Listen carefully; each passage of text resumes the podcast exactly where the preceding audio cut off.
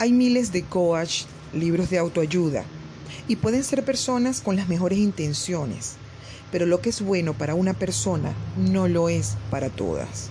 Cada ser humano es diferente, por su origen genético, por el entorno donde nació, creció.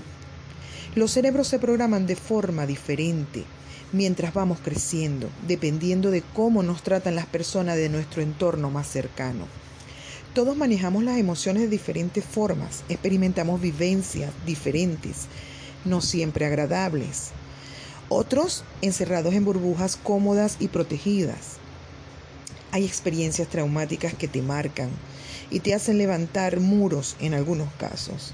Por esta razón, lo mejor es que dediques diariamente algo de tiempo para escuchar tu voz interior, conocerte a fondo, descubrir y aceptar tus limitaciones, capacidades y fortaleza. Y trabaja en lo que puedas cambiar. Recuerda, no todos pueden hacerlo solos, no todos son autodidacta. Busca ayuda si así lo sientes.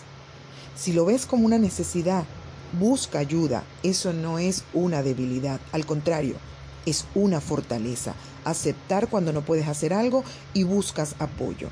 Pero no sigas igual, estancado, resentido, frustrado, haciéndote la víctima, lamentándote de lo que hiciste o dejaste de hacer, de lo que te dijeron o no te dijeron, de lo que te hicieron o no te hicieron, de lo que te dieron o no te dieron. Avanza. Recuerda también algo muy importante, el estrés produce ira, preocupación, angustia, angustia, ansiedad. Y hay muchas cosas que producen estrés. Cargas laborales, cargas emocionales. El cerebro se reestructura continuamente en función de las experiencias que nosotros vivimos. Es decir, podemos cambiar para ser mejores personas y a su vez más exitosos y felices. Si los problemas resultan excesivos y nos desbordan, entramos en zona de agotamiento y aumentan los niveles de las hormonas del estrés, entorpeciendo nuestro rendimiento. De igual forma, si estás en una relación tóxica, que cuando la llevas a una balanza emocional te das cuenta que no suma, sino que te está restando, notarás que te encuentras en una red una trampa donde te mantienes por X razón, no por amor, no porque te sientas feliz o porque te sientas bien. Eso te va a producir estrés también.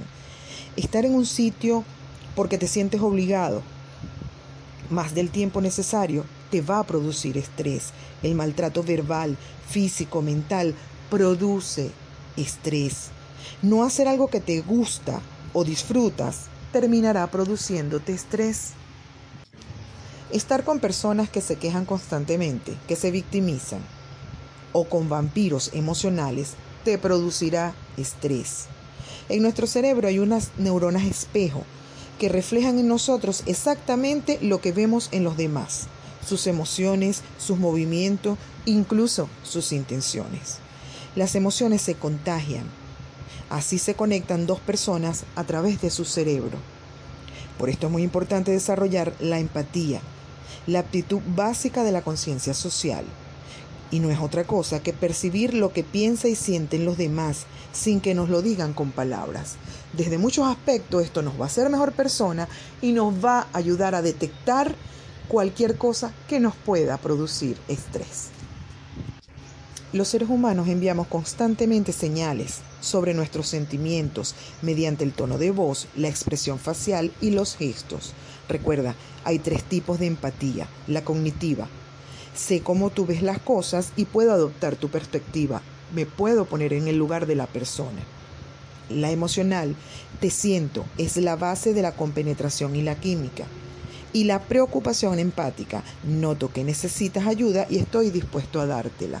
Porque es necesario que nos enfoquemos en la empatía porque podremos ser mejores personas, podremos ayudar a algunas personas y podremos detectar